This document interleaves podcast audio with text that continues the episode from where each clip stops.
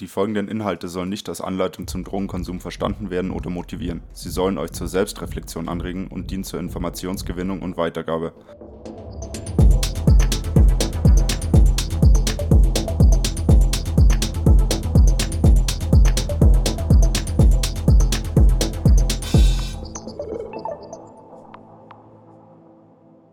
Hallo und herzlich willkommen, liebe Hörerinnen und Hörer. Das ist eine neue Folge des Mindzone Podcasts Sauber drauf. Mein Name ist Petz.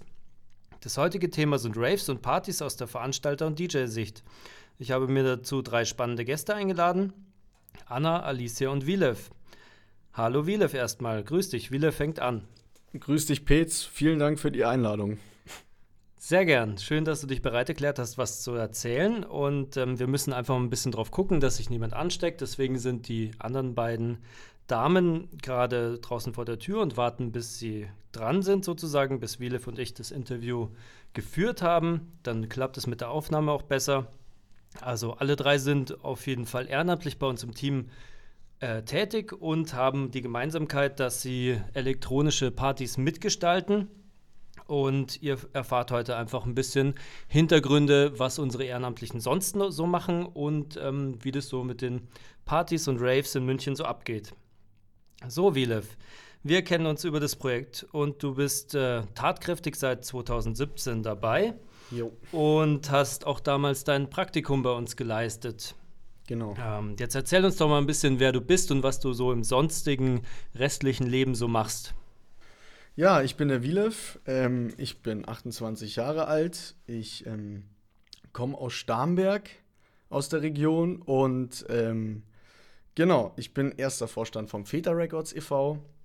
Und sonst ähm, studiere ich gerade soziale Arbeit in München. Und ja, ich lege noch als DJ auf. Sehr cool.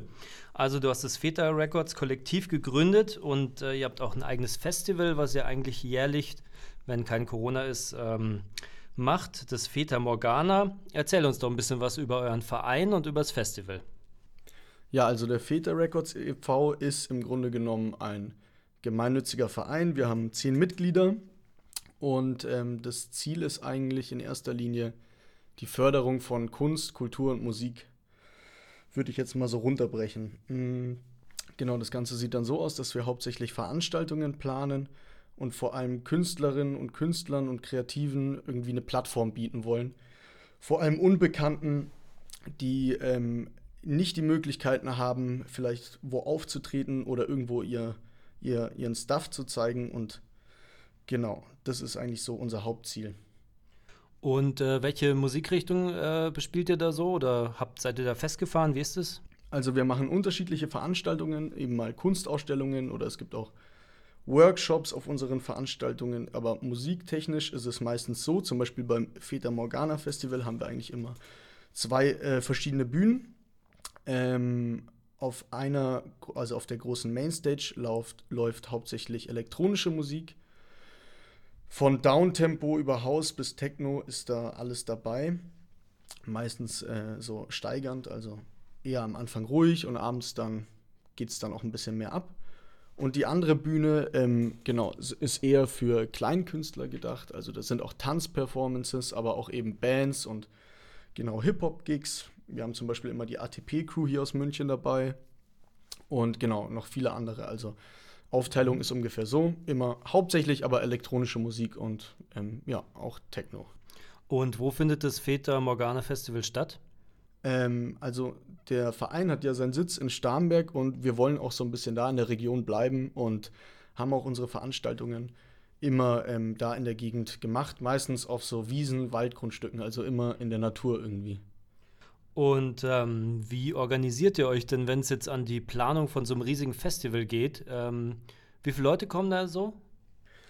Ähm, also beim Feta Morgana Festival sind es meistens immer so zwischen 1000 und 3000 Leuten gewesen, aber total unterschiedlich, also von jeder Veranstaltung, von Veranstaltung zu Veranstaltung ähm, eben komplett anders. Aber so in dem, ähm, so viele Personen, würde ich mal sagen, sind circa immer da. Und wie organisiert ihr euch da?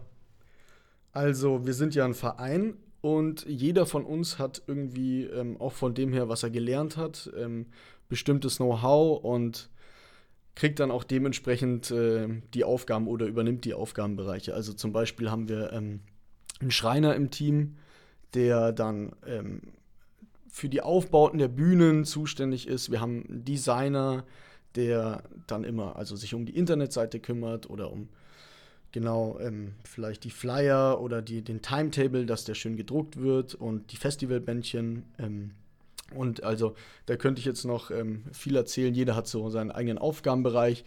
Der Mö bei uns ist Architekt, der zeichnet die Pläne, die wir davor beim Ordnungsamt abgeben müssen. Simon ist Baumpfleger und kümmert sich darum, dass, wenn wir jetzt im Wald feiern, so ein bisschen das Totholz davor rauskommt und hat auch so ein bisschen diesen Nachhaltigkeitsaspekt äh, ähm, mhm, cool. immer, um den er sich kümmert. Und ähm, ja, ich bin der Sozialarbeiter. Ich habe eigentlich immer nur kreative Ideen und will, dass sie umgesetzt werden.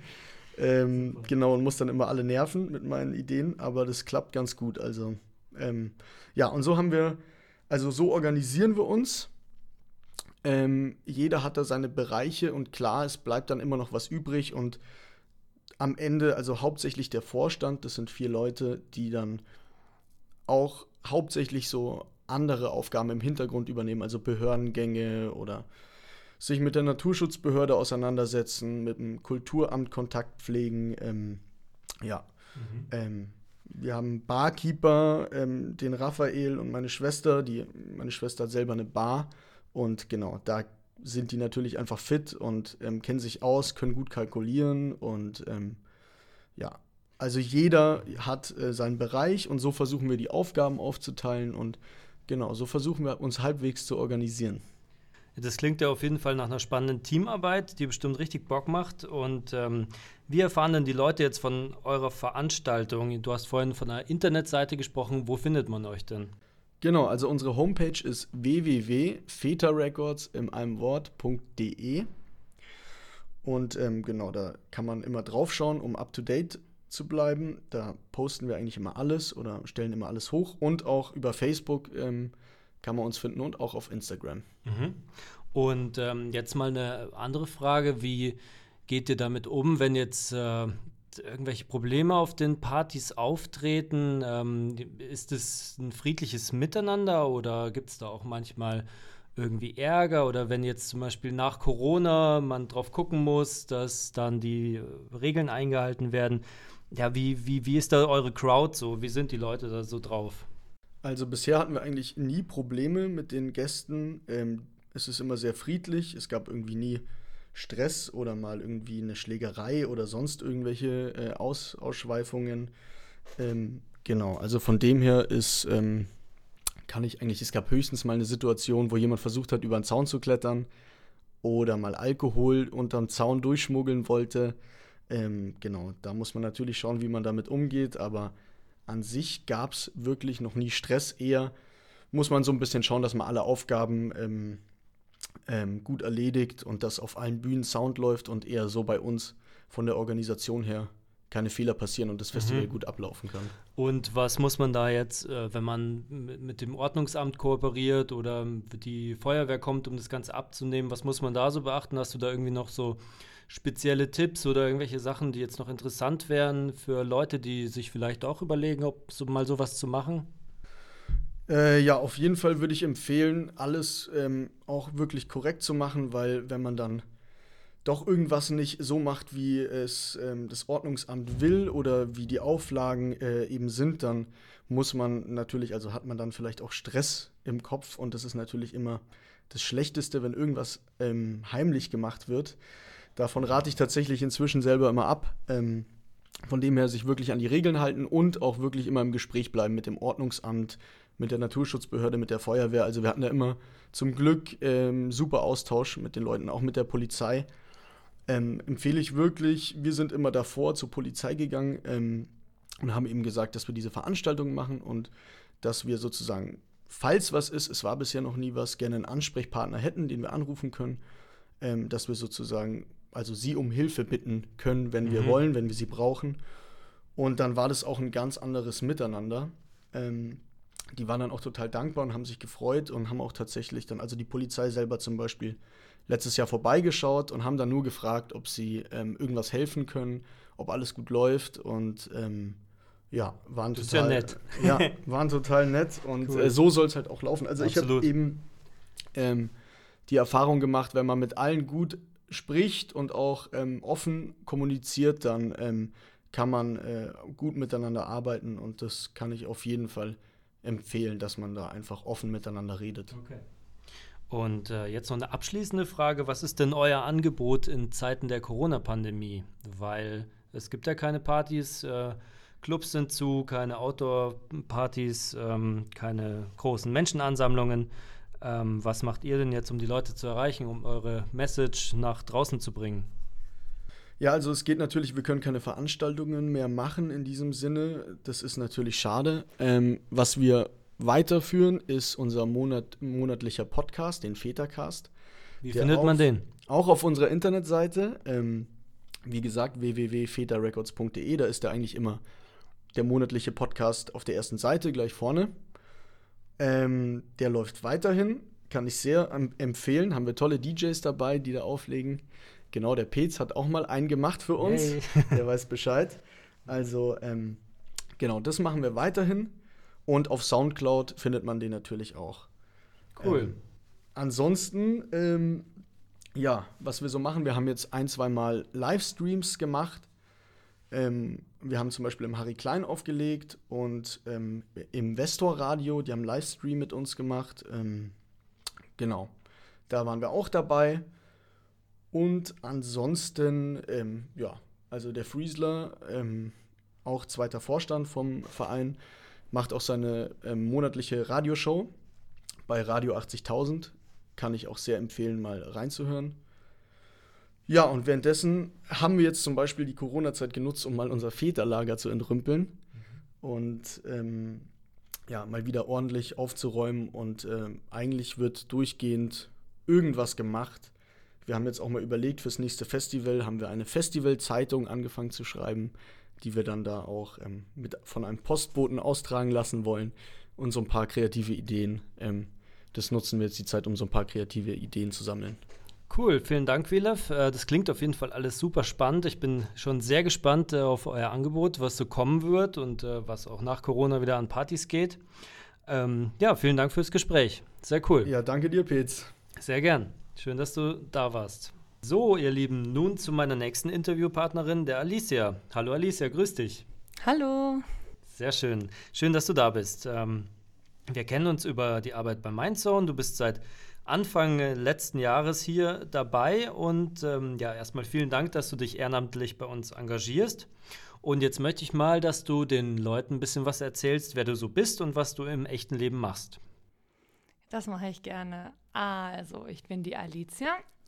Wie schon Petz gesagt hat, ich bin seit eineinhalb Jahren bin ich als Peer bei Mindsound tätig, aber das natürlich nur ehrenamtlich, weil ich hauptberuflich in einer Werbeagentur arbeite tatsächlich. Also ich mache gar nichts Soziales, sondern eher was mit Excel-Tabellen und mit Zahlen. Und deshalb finde ich das so super, wenn man auch mal was anderes macht im sozialen Bereich und tatsächlich auch was ich auch sehr gerne mache als Hobby, ich bin DJ und engagiere mich gerne in der Nachtkultur von München, in der Clubkultur.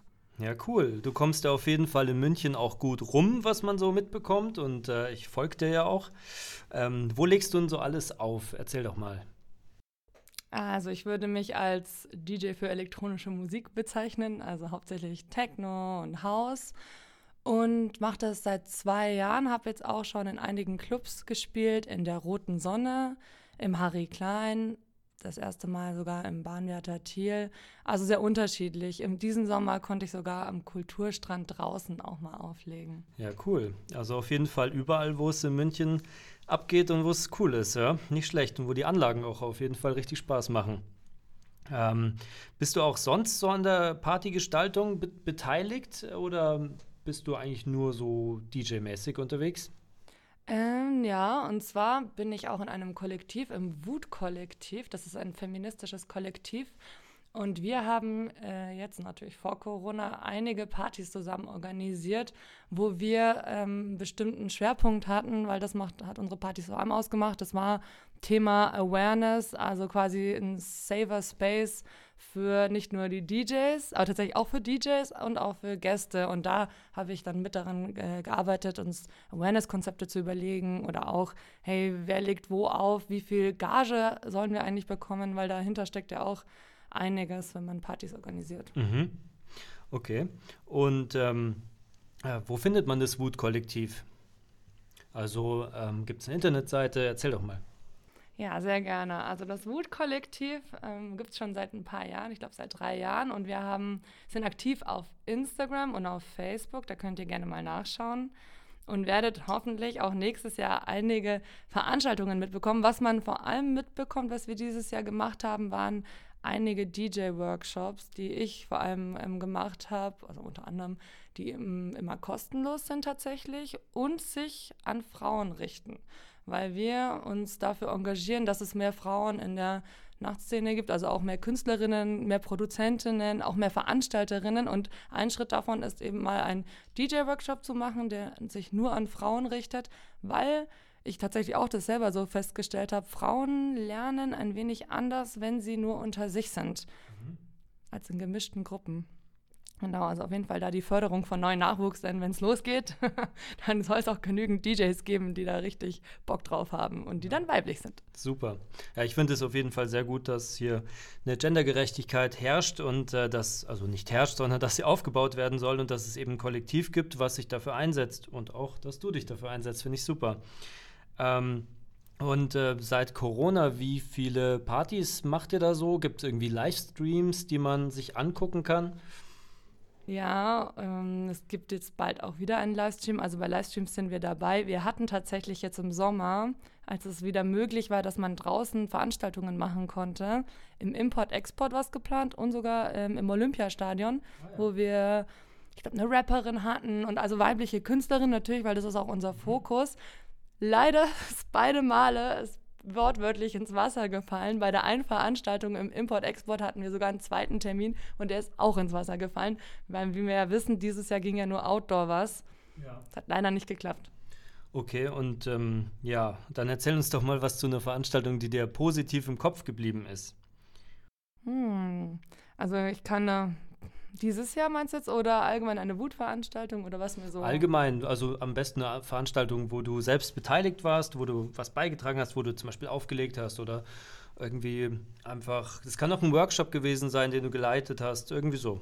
Ach, wenn man irgendwie in der Partykultur so unterwegs ist, da hat man regelmäßig eigentlich wunderschöne Momente und die sind immer anders fokussiert. Also entweder ist es ein wunderschöner Moment, wenn man als DJ auflegt und die Leute tanzen oder einmal hatte ich auch in der alten Utting aufgelegt und das war dann eher tatsächlich so Tech House, weil ich mich an das Publikum an natürlich angepasst habe und da waren äh, Pärchen und das hat irgendwie vor mir rumgeknutscht und ich muss sagen, ich fand es total schön. Ich fand es echt cool, mhm. dass Leute zu meiner Musik getanzt haben oder auch wenn Leute dann auch mitsingen und mit mir mittanzen, weil ich ja dann auch immer am Feiern bin und dann diese Verbindung. Das finde ich allgemein einfach immer cool. Das ist cool, ja, das hört sich sehr gut an.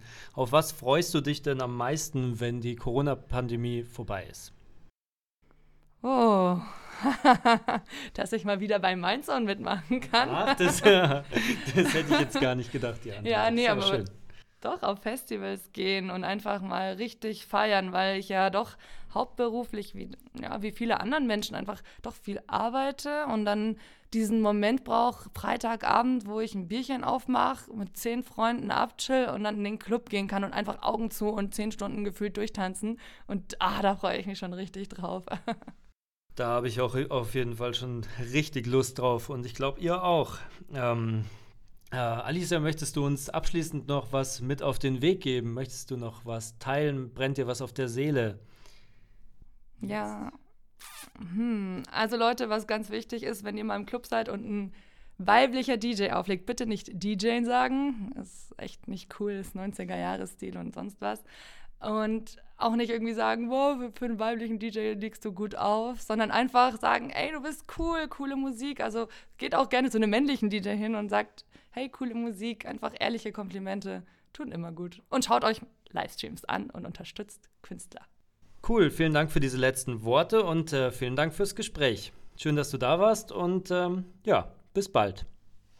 Danke, wir sehen uns. War toll. Tschüss.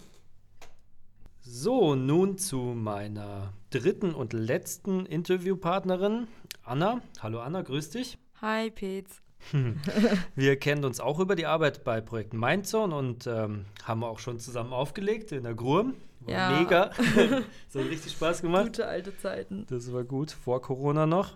Ähm, du bist seit 2018 bei uns dabei Genau. und dir auch vielen Dank für dein ehrenamtliches Engagement. Immer wieder gerne. Ähm, jetzt erzähl uns doch mal ein bisschen was, wer du bist, was du sonst so machst und was du so im echten Leben machst, sage ich mal.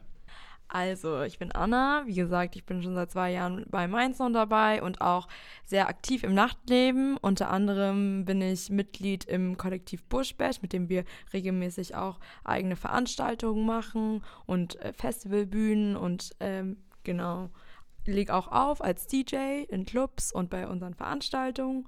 Und im echten Leben studiere ich Medizin und bin gerade im achten Semester und in ein paar Semestern kommt zum Staatsexamen. Cool. Ähm, du bist heute hier, weil du uns einiges über Raves erzählen kannst.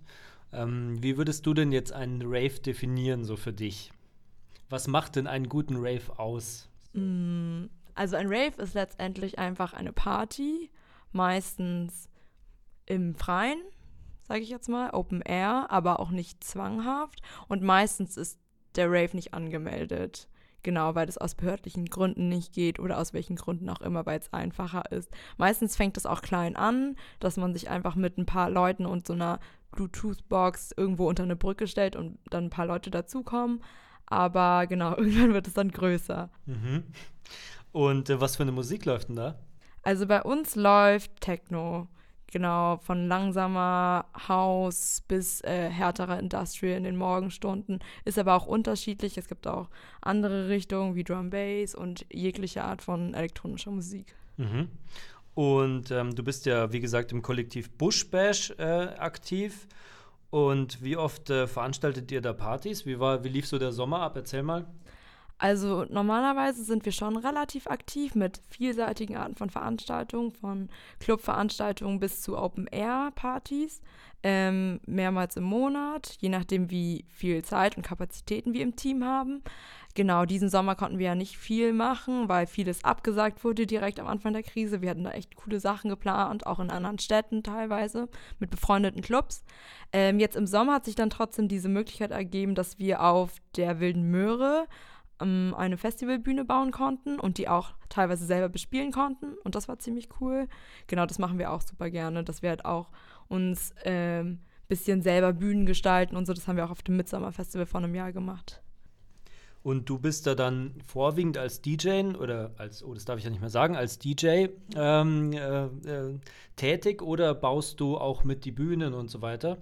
Äh, ja, ich mache alles mit eigentlich. Genau, das ist das Coole, finde ich, ähm, dass man vielseitig tätig sein kann. Also ich liebe es, Mucke zu spielen und zu suchen und so weiter, aber auch, also ich verwalte ähm, unsere ganz, unser gesamtes Deko-Team und äh, plane da auch die ganze Deko-Action, die wir machen. Auch ähm, auf der Wilden Möhre habe ich das gemacht und so und beim Baum war ich da auch irgendwie für eine Woche vor Ort. Das macht auch mega Spaß und so und man kann sich auch selber die ganze Zeit Sachen beibringen und so. Und ansonsten machen wir auch alles Mögliche über Social Media und so und teilen uns die Aufgaben gegenseitig auf.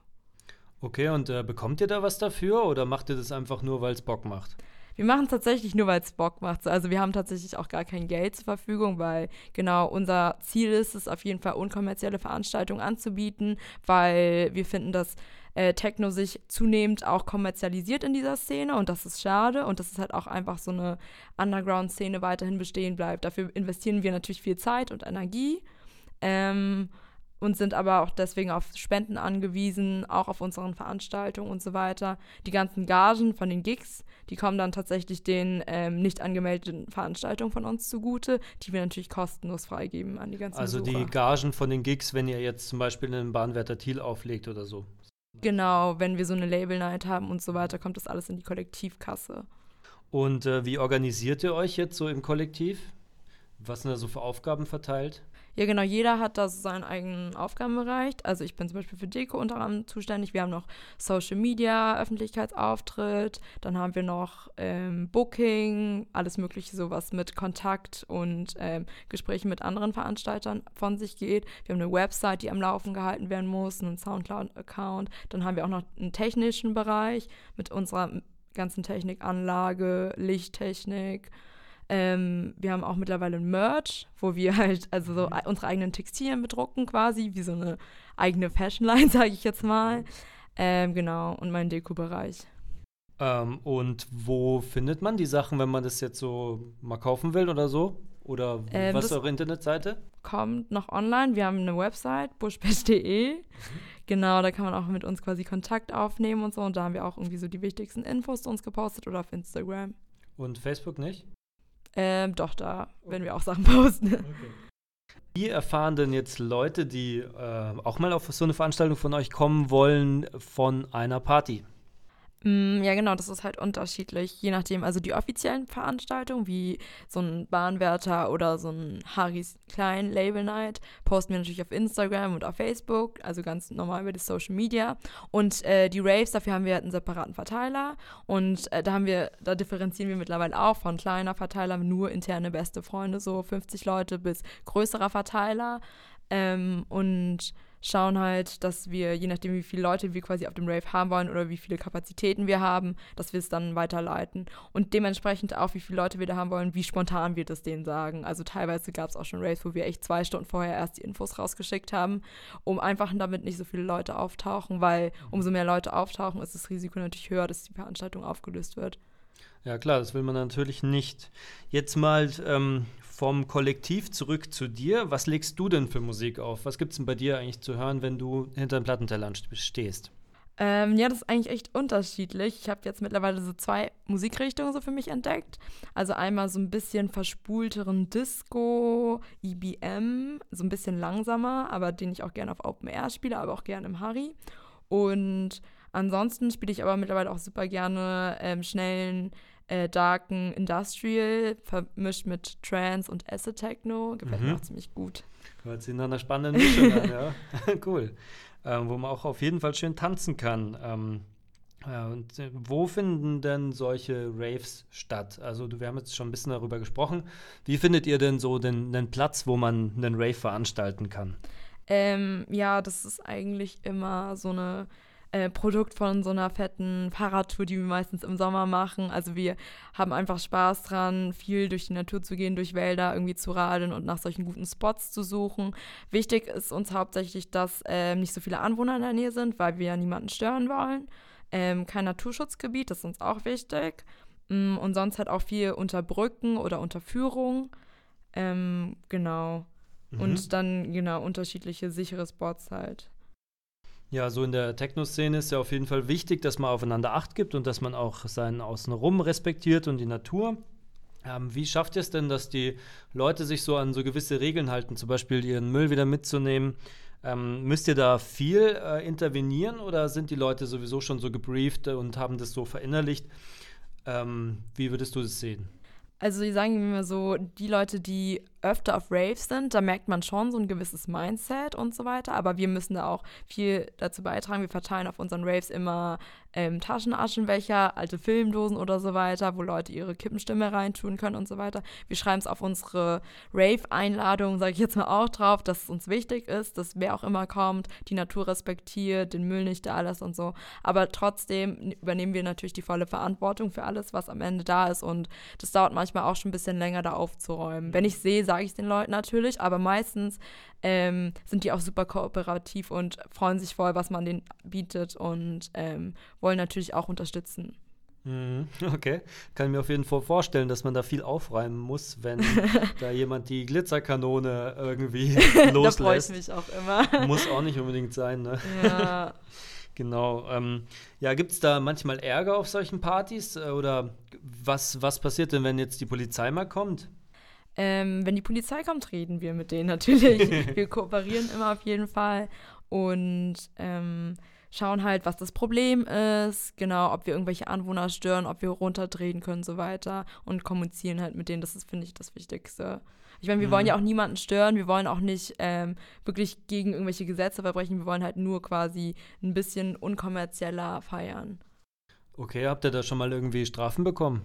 Ja, das passiert tatsächlich häufig, wenn es zu Missverständnissen kommt, sag ich jetzt mal. Ähm, wir haben ja auch eine Doku mal gedreht, ähm, wo die Polizei in Massen eingetroffen ist, ähm, unerwartet. Aber genau, da gab es dann auch ein paar Strafen. Aber das müssen wir halt dann in Kauf nehmen, weil das Risiko hat man natürlich immer in so einem Fall und dafür müssen wir dann halt irgendwie kollektiv was zahlen. Aber dafür haben wir auch teilweise coole Gäste, die auch spenden und so weiter, weil davon finanziert sich das dann. Okay, du hast gerade von der Doku erzählt. Wie findet man denn die? Die ist auf YouTube. Und heißt? Ähm, boah, von BR Puls, vom Y-Kollektiv ist die und ich Mhm. glaube, die heißt echt einfach illegale Raves. Ah ja, Das ist ein weirder Name. okay. Ja, weil äh, tatsächlich mag ich den Begriff illegale Raves auch nicht, weil ähm, es ist für mich eher nicht angemeldet und illegal hat so einen negativen Aspekt, weil nichts ist illegal, kein Mensch ist illegal, aber ja, es ist eher nicht angemeldet. Mhm. Okay. Und was war jetzt so dein geilster Rave, an den du dich so zurückerinnerst in der letzten Zeit? Boah, das ist schwierig zu sagen. Also es gibt viele verschiedene coole Raves. Also ich mag auch kleine total gerne, weil es einfach gemütlich ist, familiär ist und du hast die besten Freunde da und die kannst bis in den Morgengrauen feiern, weil dann fällt es auch gar nicht auf, wenn es nur so 30 Leute da sind oder so. Ähm, aber der Puls Rave war tatsächlich auch einer der ziemlich coolen Raves. Muss ich sagen, weil wir da auch zwei Bühnen aufgebaut haben. Wir haben mehrere Tage vorher uns vorbereitet, ganz viel Deko gebaut und so. Das hat echt Spaß gemacht und war super schön. Das sieht man ja auch ein bisschen in der Doku, wie da die Vorbereitung so ablief und so, ne? Ja, das war schon ein bisschen crazy. Auf jeden Fall geil, dass ihr sowas macht, richtig gut. Und äh, schön, dass ihr da so die Kultur auf jeden Fall aufrechterhaltet. Und äh, finde ich super geil. Also wirklich sehr unterstützenswert. Danke. Ich freue mich schon auf die nächste Party nach Corona, wo ich dann auch mal wieder mitkomme. Ja, komm vorbei. Ähm, was ist denn jetzt während der Corona-Pandemie so euer Angebot? Ähm, genau, wir hatten ja zwischen den Lockdowns hatten wir die Möhre, was leider nicht in München war, aber da waren wir auch gut beschäftigt. Ein paar Monate, eine dicke Stage aufgebaut mm, und auch aufgelegt und so weiter. Ähm, dann haben wir teilweise auch Livestreams uns beteiligt im Harry und selber welche gemacht. Das war auch ganz cool. Und zurzeit sind wir gerade ein bisschen beschäftigt. Wir haben eine kleine Zwischennutzung bekommen, die wir gerade eher so als Lager benutzen und als Werkstatt, wo wir auch ein bisschen unser Material sammeln können, vielleicht auch neue Deko basteln können und uns schon mal für die nächsten Raves nach der Krise ready machen können. Mhm. Jetzt wäre vielleicht noch interessant, ähm, ihr seid ja anscheinend sehr gut vernetzt, also wenn ihr da zu der Milden Möhre einfach so eine gute Connection habt, dass ihr da eine Bühne bauen könnt. Wie äh, funktioniert denn diese Vernetzung so? Wie kann denn jemand, der jetzt zum Beispiel auch sagt, boah, ich habe ich bin jetzt jung und ich habe Bock, sowas zu machen. Ich habe da irgendwie einen mega Antrieb. Wie, wie kommt man denn an so Kontakte ran? Kannst du uns da ein bisschen was zu erzählen? Ähm, ja, tatsächlich ist einfach wichtig, immer auf Leute zuzugehen, offen zu sein und keine Scheu zu haben, so einfach auch in Clubs, so wenn du Bock hast, um was zu machen, auch einfach direkt nach dem, weiß nicht, nach dem Besitzer zu fragen, vielleicht nicht direkt am Anfang, aber halt einfach fragen, wer ist dafür zuständig, hat Bock, was zu machen und äh, dich immer mit Leuten auszutauschen. Ähm, teilweise bei den ganzen Festivals schreiben die auch aus und fragen so, wer hat Bock, irgendwas zu gestalten. Und da kann man sich immer bewerben und anmelden und so. Und so war es bei uns bei der Möhre auch tatsächlich, dass die einfach gesagt haben, ja, ihr seht aus wie ein cooles Kollektiv, wir haben die Doku gesehen und so weiter. Habt ihr Bock, nicht eine Bühne bei uns zu machen und Cool. so weiter. Und auch durch Internetauftritte kann man tatsächlich viele Menschen erreichen. Kann ich Mhm. auf jeden Fall immer empfehlen. Aber genau, man kann auch auf uns immer zu äh, sprechen kommen und wir helfen auch gerne aus, wenn Super. jemand Fragen hat. Sehr cool. Ja, vielen Dank. Danke für die Infos und äh, vielen Dank fürs Gespräch. Ich glaube, äh, die Hörer und Hörerinnen haben jetzt einen ganz schönen Einblick bekommen, ähm, wie unsere Ehrenamtlichen so sonst eingebunden sind. Ja, vielen Dank, Anna, fürs Gespräch. Danke für die Einladung, Fez. Sehr gern. Schön, dass du was dazu beigetragen hast. Mindzone ist ein Münchner Szeneprojekt, das zum Thema illegale Drogen in der elektronischen Musikszene Informationen und Unterstützung anbietet. Wir sind erste Anlaufstelle für Konsumierende, Interessierte sowie Menschen, die einen Ausstieg suchen. Unter dem Leitgedanken sauber drauf ist zu verstehen, dass unnötige Schädigungen und Folgeprobleme, die in Zusammenhang mit Drogenkonsum auftreten können, vermieden werden sollen. Substanzkonsum wird als Tatsache angesehen und nicht moralisch bewertet. In diesem Sinne ist Mindzone nicht für oder gegen Drogen, sondern bietet Informationen und Beratung auf Augenhöhe an. Nach dieser kurzen Unterbrechung geht es weiter mit dem Thema Safer Use and Harm Reduction im Interview mit unseren ehrenamtlichen Peers.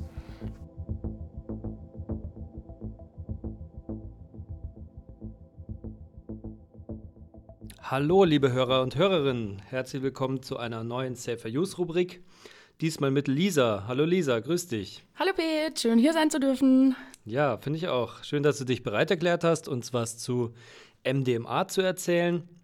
Es ist ja so, dass wir immer diese Safer Use Rubrik so gestalten, dass die Situation quasi ist, dass jemand an den Stand kommt und eine Frage jetzt zu MDMA hat und wir die dann bestens äh, nach fachmännischem Wissen und Gewissen äh, klären, die Frage, genau. Und äh, Lisa, du bist schon seit acht bis zehn Jahren bei uns ehrenamtlich dabei und äh, bist auch aus dem medizinischen Arbeitsbereich. Magst du noch mal ein bisschen was über dich erzählen, bitte? Ja, Logo. Also ich bin Gesundheits- und Krankenpflegerin eben und arbeite im medizinischen Bereich und da im psychiatrischen Setting. Und genau, das ist so meine Arbeit. Cool. Auf jeden Fall gut, so jemand im Team zu haben und auch super für euch.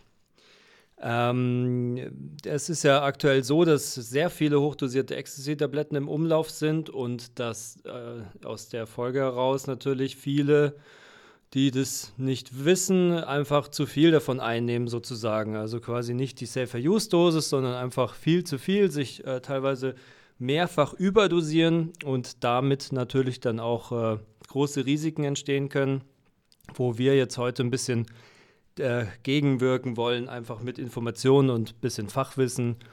Und ähm, genau, Lisa, was hast du denn da für uns äh, für Infos, wenn jetzt jemand an den Stand kommt und eine Frage hat, wie viel soll ich denn jetzt von der Pille nehmen oder so? Ähm, was empfiehlst du denn?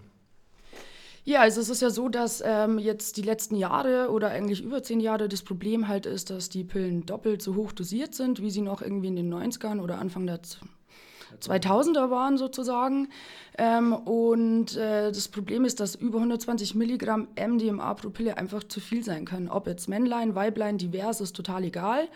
Ähm, man sollte immer so auf seinen Körper achten. Also Männer sagt man 1,5 Milligramm äh, pro Körpergewicht ähm, Kilogramm an äh, Milligrammanzahl einzunehmen und Frauen 1,3 Milligramm mal Körpergewicht. Bedeutet, wenn man das jetzt mal rechnet, ist vielleicht für eine 60 Kilo ähm, schwere Frau wären es 78 Milligramm und die Pillen, die teilweise im Umlauf sind, haben halt ja über 120, 150, teilweise über 200, 250 Milligramm. Und das ist natürlich sehr gefährlich. Wenn man sich jetzt anguckt, wie MDMA wirkt, ähm, erklärt sich das eigentlich ganz gut. Ähm, kannst du uns dazu ein bisschen was erzählen? Wie wirkt denn MDMA im Körper oder im Gehirn? Ähm, genau, MDMA wirkt so im Körper. Es ist ein Releaser, das bedeutet, ähm, die körpereigenen Serotoninausschüttung wird sozusagen stark angeregt. Unter anderem eben auch Noradrenalin und ein bisschen Dopamin, weil es MDMA ja ein Amphetaminderivat ist. Und ähm, genau, wenn man eben Safer Use betreibt, ähm, sollte man 80 oder beziehungsweise 80 Prozent werden ähm, ausgeschüttet und das aber bei Safer Use ähm, Dosis. Wenn man sich jetzt vorstellt, man nimmt zum Beispiel eine Pille ganz, dann wäre man ja bei 100 Prozent und dann kommen eben wieder die ganzen Nebenwirkungen. Und zugleich ähm, macht das MDMA nicht nur, dass es das Serotonin vermehrt ausschüttet, es hemmt auch den Abbau. Also genau. Mhm. Ähm, und wie wirkt sich denn dann so eine Überdosis an MDMA aus? Was gibt es für Erscheinungen, die daraus resultieren? Ja, ganz typische Vergiftungserscheinungen zum Beispiel, also Übelkeit, Erbrechen. Ähm, dann so die negativen Effekte von der Drogen können auch einfach in den Vordergrund rutschen.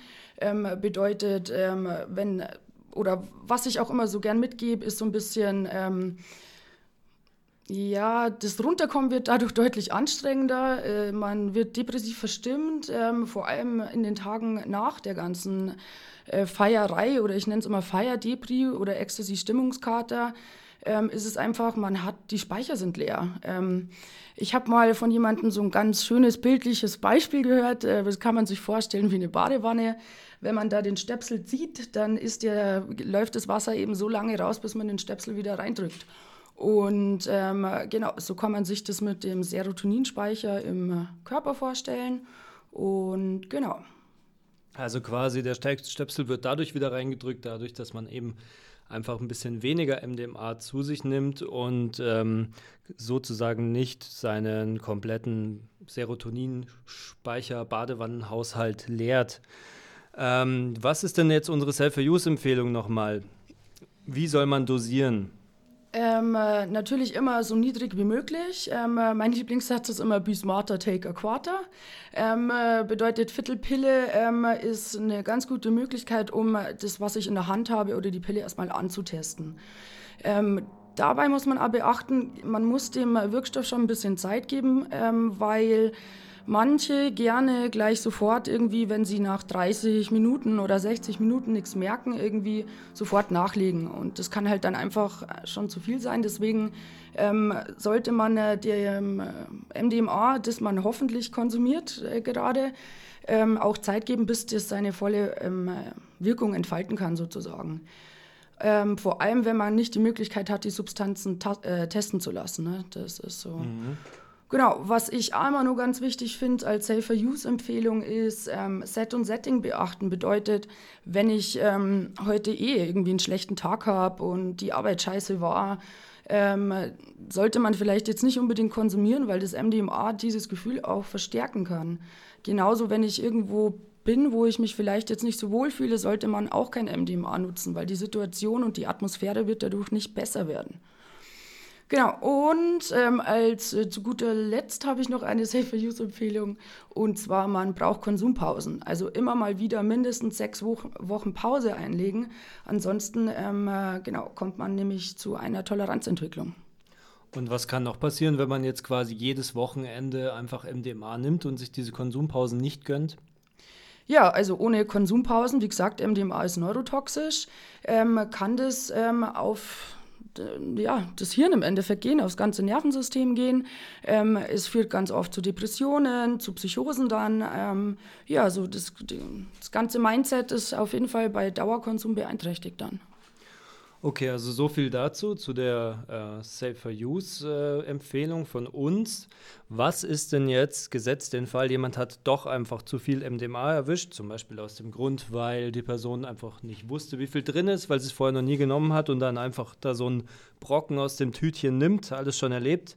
Ähm, genau, was kann denn da ähm, am besten beachtet werden, wenn jemand wirklich, ähm, wirklich eine gescheite Überdosis hat? Ja, also was ich super wichtig finde, und ich gehe jetzt einfach mal davon aus, dass man das MDMA nicht alleine zu Hause konsumiert oder irgendwo in einer Ecke alleine. Was ähm, wir sowieso immer empfehlen. Ja, bitte, bitte. ähm, lasst die Personen nicht alleine. Also bleibt bei euren Freunden, Freundinnen, ähm, ihr wollt zusammen Spaß haben, also passt auch aufeinander auf.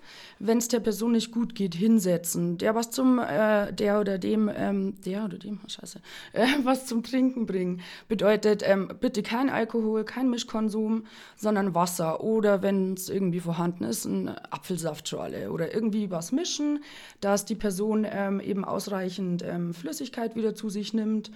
Und ähm, oder wenn Obst vorhanden ist und derjenige essen kann, gern irgendwie was ein bisschen mit Zucker, Obst eben zur Kreislaufstabilisation.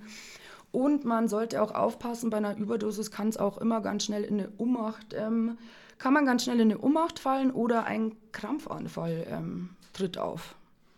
Und was ist, wenn äh, das passiert? Das ist ja schon dann der härtere Fall, wo man am besten natürlich die Verantwortung abgibt ja, dann kann ich nur sagen, nicht zögern, einen Notarzt rufen, wählt die 112. Ähm, ihr müsst am Telefon auch nichts von Drogen sagen. Also ich kann die Sollte Angst. Sollte auch nicht? Sollte man auch nicht, ja, danke, Pitz. ähm, sagt, da ist eine bewusstlose Person, äh, Krampfanfall, je nachdem, was die Person vielleicht noch hat, fühlt sie sich heiß an, kalt an. Und natürlich dann, äh, bis äh, der Notarzt ähm, da ist oder Hilfe, äh, die äh, ganggebigen Erste-Hilfemaßnahmen einleiten. Mhm.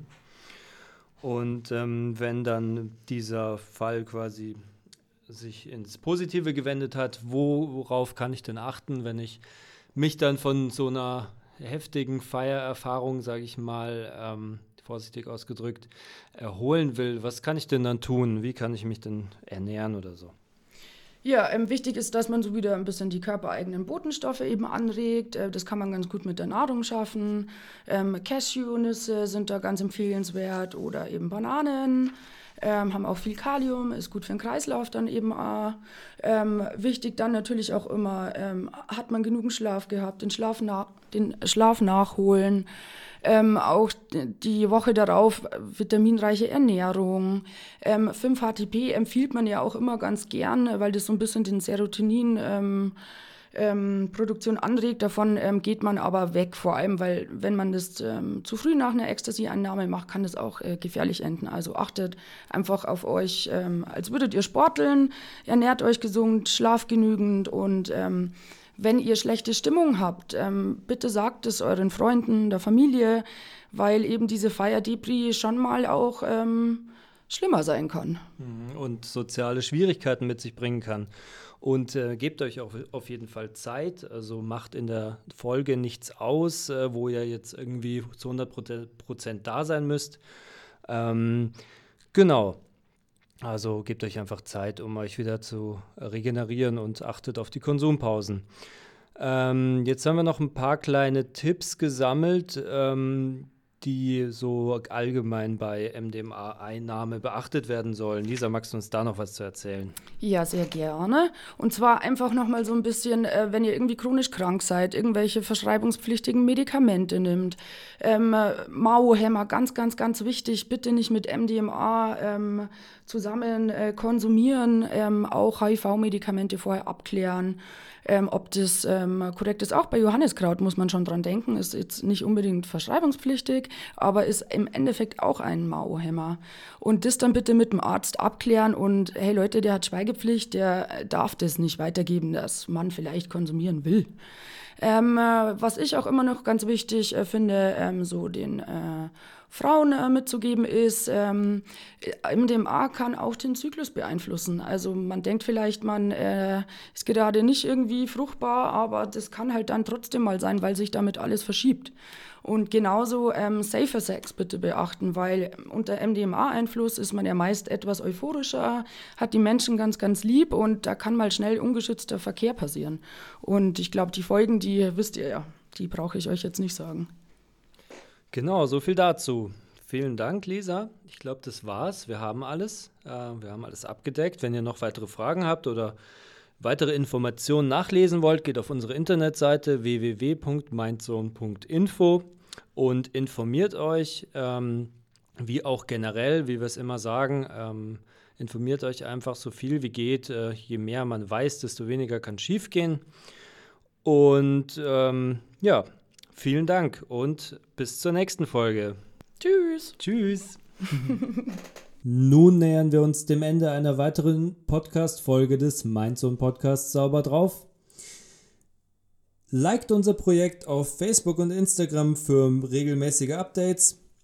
Schreibt uns eine E-Mail, wenn euch was nicht gefallen hat, auf podcast.mindzone.info. Und schaltet auch nächste Woche wieder ein, wenn ihr wissen wollt, was es mit Chemsex auf sich hat. Ich werde mit Jan vom Sub München über Sex unter Substanzeinfluss in der schwulen Szene sprechen. Bis bald. Ich hoffe, es hat euch gefallen wie mir und schaltet bald wieder ein. Euer Petz.